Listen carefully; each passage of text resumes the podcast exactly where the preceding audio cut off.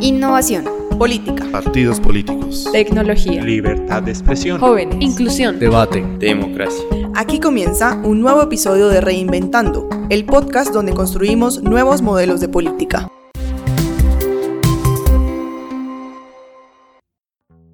Bienvenidas y bienvenidos a Reinventando, el podcast donde construimos nuevos modelos de política. Mi nombre es Diego Torres y nuestro capítulo de hoy se titula Creer y no creer. Esa es la cuestión.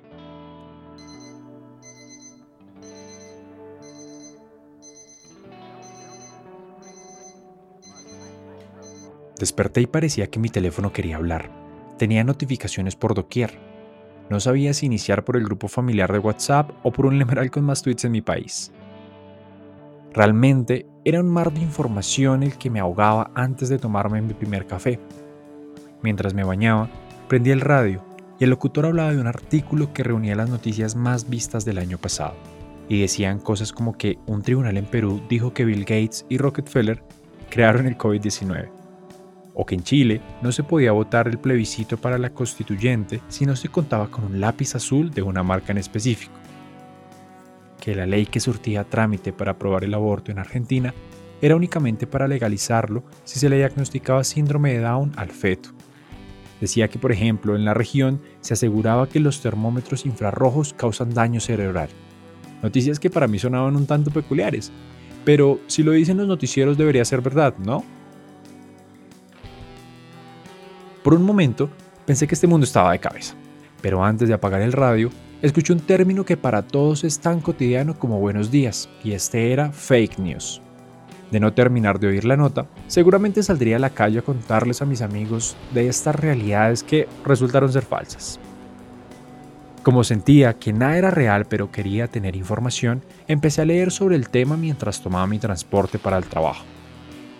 Encontré información muy útil, pues yo no sabía que ese montón de números y operaciones que algunas personas llaman algoritmos determinan qué debemos saber y qué no, que estamos en una esfera en donde interactuamos con los mismos y las mismas de forma constante y aceptamos que lo que nos dicen puede ser una verdad absoluta simplemente porque es lo que se nos permite ver. Tampoco sabía que existen noticias falsas, desinformación, información errónea, información malintencionada, propagandas y campañas de desinformación o que estas últimas tienen subcategorías como la sátira, el contenido engañoso, el contenido falso o el contenido fabricado.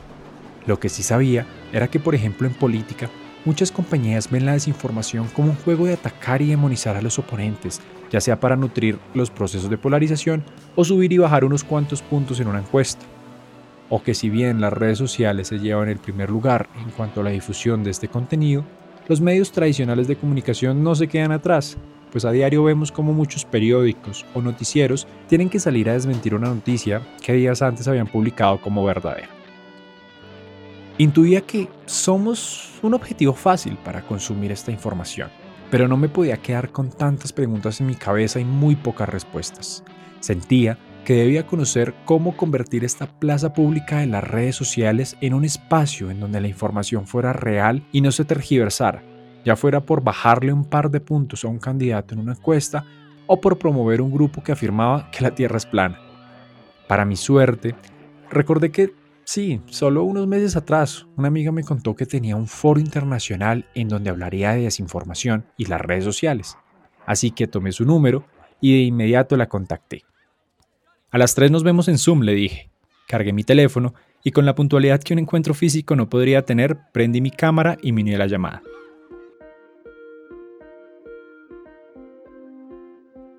¿Estás ahí? ¿Me escuchas? No te veo muy bien.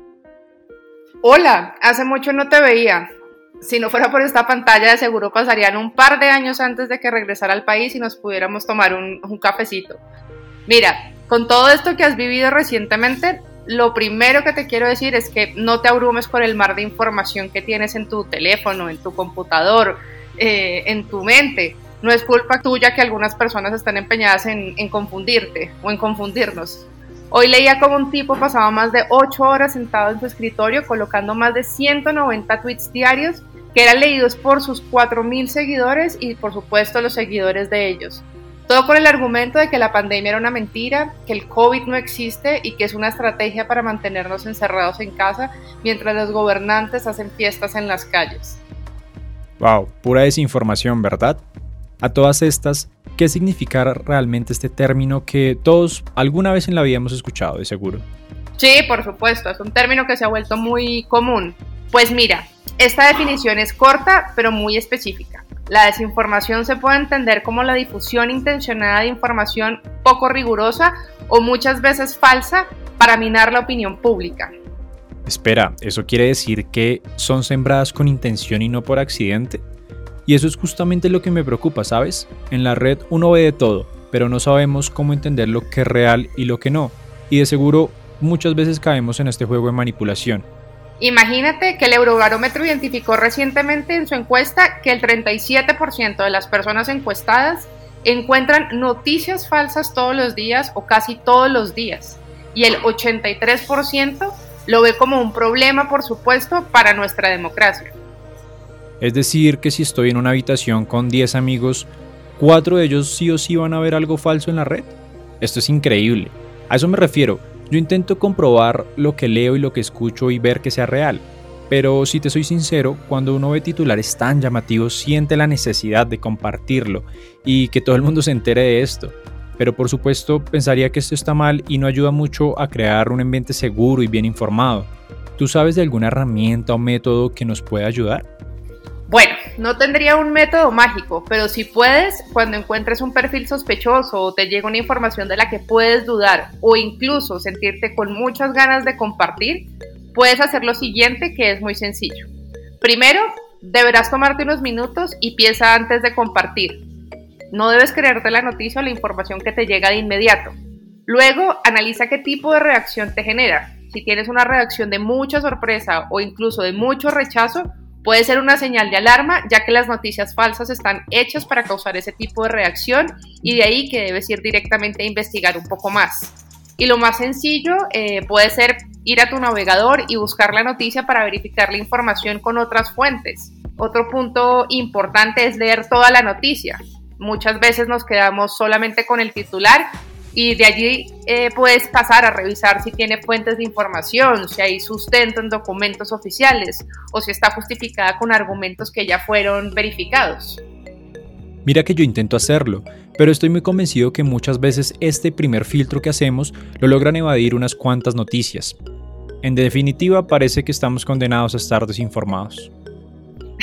bueno, sin duda esto no es una tarea fácil, pero claro que no estamos condenados, no exageres. Si piensas que esta primera estrategia no cumplió con el objetivo, hay algunos pasos que puedes seguir, eh, como mirar los rasgos típicos de automatización o de creación de cuentas falsas. Yo sé que suena complejo, pero algo básico que puedes hacer es ver su nombre de usuario o el de sus seguidores y buscar números consecutivos, mayúsculas y patrones muy largos que puedan indicar un perfil sospechoso. Si su arroba es pepita0010101, de seguro va a ser una cuenta falsa. Mira si el perfil ideológico es muy marcado entre los usuarios de su red. Eh, también te va a servir verificar si sus contenidos eh, controvertidos están entre los más alabados y se llenan de me gusta y de retweets por sus seguidores. Y por último, eh, notar su ritmo de actividad, el cual de seguro es muy alto si comparas con la cuenta de tus amigos o incluso con una cuenta oficial ya que este tipo de cuentas normalmente dedican mucho tiempo para publicar y desinformar. Con esto podrás entender un poco si se trata de un bot o un profesional de las noticias falsas. Espera, ¿un, qué? ¿Un bot? ¿Y eso qué es? Eh, un bot son cuentas de redes sociales operadas completamente por programas computarizados y están diseñados para generar publicaciones o participar con contenidos en una plataforma particular. También existen los botnets, que son una colección o red de bots que actúan en coordinación y generalmente son operados por una persona, un grupo, es básicamente como un clan eh, de bots en pocas palabras.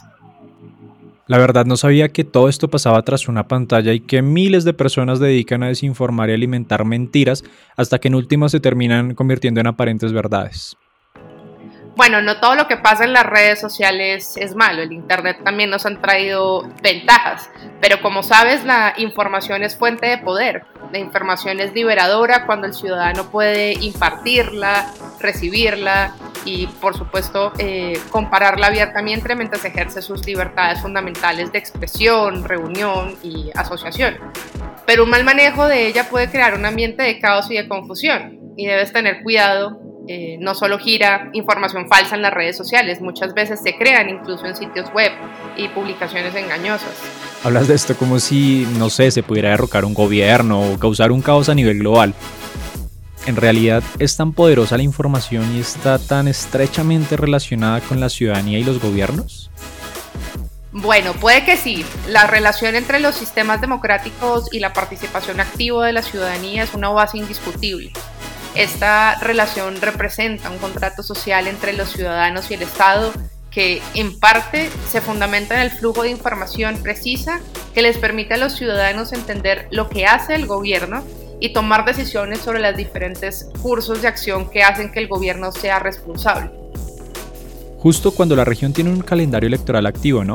Bolivia, Perú y Chile están próximos a elecciones y si no nos ponemos las pilas, puede que votemos por un candidato que prometa piscinas olímpicas para nuestras casas o que dejemos de votar por este que tiene nexos con habitantes de otro planeta, qué sé yo. La desinformación puede agudizarse durante las elecciones, en la que salen a flote todas las divisiones significativas sobre las prioridades y las políticas, ¿no? Nosotros debemos comprender la labor del gobierno y la información debe estar disponible para que los ciudadanos podamos responsabilizarnos eh, de los actores del gobierno por las decisiones que se están tomando o que no se están tomando. La democracia se ve amenazada cuando la desinformación llega y es engañosa y falsa, se propaga y se usa a propósito para debilitar la confianza pública, aumentar la polarización y limitar las capacidades de los y las ciudadanas para actuar individual o colectivamente. Tienes toda la razón. La integridad de la información es vital para una democracia saludable. Cuando la información es falsa o inexacta, puede tener un impacto negativo en las deliberaciones de los ciudadanos sobre los temas y sus decisiones políticas, lo que puede llevar a una ruptura en el discurso civil e inhibe el compromiso. La capacidad de las y los ciudadanos para debatir ideas sobre política y asuntos públicos de manera informada y respetuosa es esencial para mantener la salud democrática a largo plazo y también incluye el diálogo y las deliberaciones que ocurren dentro del gobierno y entre los políticos. Te recomiendo utilizar algunas herramientas puestas eh, a nuestro servicio y que han diseñado y pueden ser poco conocidas muchas veces, eh, como lo es Atrapabot, por ejemplo, eh, que verifica un perfil de Twitter y le atribuye una puntuación basada en la probabilidad de que ese perfil sea un bot. Otras eh, organizaciones como Fatos en Brasil crearon un bot bueno que se llama Fátima y su función es guiarte para descubrir si algo es falso o no, lo cual ayuda a tener estrategias de alfabetización mediática para que los ciudadanos aprendamos a identificar mejor el contenido sospechoso y verificarlo por nuestra cuenta. Hay otros esfuerzos de medios y organizaciones dedicadas a la verificación del discurso como Verificado en México, chequeado en Argentina, Ecuador verifica eh, o Colombia check, por solo darte algunos ejemplos que igual hacen un importante trabajo, pero que en algunos casos es insuficiente por el alto volumen de información que circula. Pues uno de los mayores retos que enfrentan las iniciativas de verificación a nivel mundial tiene que ver con el alcance de las verificaciones publicadas, ya que se conoce que la propagación de las fake news es mucho más alta que su verificación.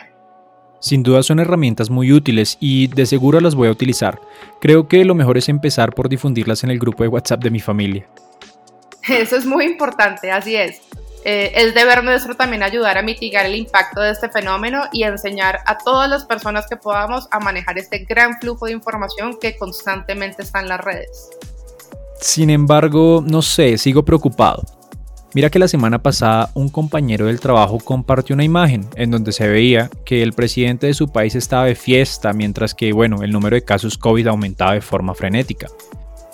Resulta que la foto estaba fuera de contexto y realmente era de unos años atrás durante la campaña del candidato y que actualmente es presidente. Por amigo se arrepintió apenas supo, pero ahora es visto como el pastorcito mentiroso. Yo me preguntaba si existen herramientas para verificar imágenes, no sé, así como lo que me contabas para hacer fast check. Mira que sí, y te voy a explicar la que tenemos más cerca. Se llama Google. ¿Conoces el término, no es así? Pues Google nos permite rastrear las imágenes y comprobar de dónde provienen, y de esta forma podemos contextualizar lo que estamos viendo. Para hacer este proceso solo debes ingresar a tu navegador y en Google Image vas a colocar el URL de la imagen que quieres rastrear o incluso puedes subir la imagen desde tu computador para verificarla. Espera, espera, nuevamente con palabras raras. ¿El URL? no está complejo. El URL en español significa algo así como identificar uniforme de recursos, que en otras palabras es la dirección de la imagen, así como la de tu casa. Para obtenerlo solo debes dar clic derecho y seleccionar donde dice copiar URL de la imagen. Luego de esto, solo vas a la cámara que sale en Google para buscar fotos y colocas ese dato. Y así de simple podrás ver todas las publicaciones que contienen la imagen. Ahora, tu tarea es leer un poco. Verás cómo te enteras y desmientes cosas de forma muy sencilla. Y si le cuentas a tu amigo, de seguro se anima a tomar este simple hábito de verificación y de paso se quita su título de mentiroso. No pudimos seguir la plática porque el internet se cayó, pero por fin llegué a casa después de un largo día y me sentía bien. Mi corta charla me aclaró muchas dudas. Ahora mi tarea es replicar esta información que si bien no es verdad absoluta, sí es información verificada. Me voy a la cama sabiendo que el fenómeno de las fake news y de la desinformación puede tener efectos profundos sobre las democracias. Afecta la integridad del debate público, contribuye a la polarización, erosiona la confianza de las instituciones democráticas y en muchas veces afecta la equidad en la competencia política y el derecho de la ciudadanía a ejercer un voto informado. Pero también me dormiré sabiendo que tiene un alcance profundo en temas económicos, sociales, culturales e incluso medioambientales. Es sin duda algo a lo que debemos ponerle atención y no dejarlo pasar, pues una vez que una publicación se viraliza, se convierte en una especie de pandemia o desinfodemia, y ya sabemos los efectos que tiene una pandemia en la humanidad. Para luchar contra la desinformación no basta únicamente con la verificación de los contenidos falsos luego de su publicación, también es necesario utilizar herramientas o estrategias que complementen este proceso. La vacuna para evitar su propagación está disponible y no tiene ningún efecto secundario. Informarse, corroborar, verificar y evitar ser un agente de desinformación es lo que podemos hacer todas y todos desde nuestro contexto. Antes de dar un me gusta, compartir o enviar, podemos detenernos un segundo y dudar, pues la información puede ser o no ser, y esa es la cuestión. Gracias por escucharnos. Si te gustó este capítulo, te invitamos a que lo compartas con tus amigos. Recuerda que todos los episodios los podrás encontrar en www.redinnovación.org. También nos puedes seguir en nuestras redes sociales, en Twitter arroba red-innovación y en Facebook e Instagram como Red Innovación. Nos escuchamos en un próximo capítulo.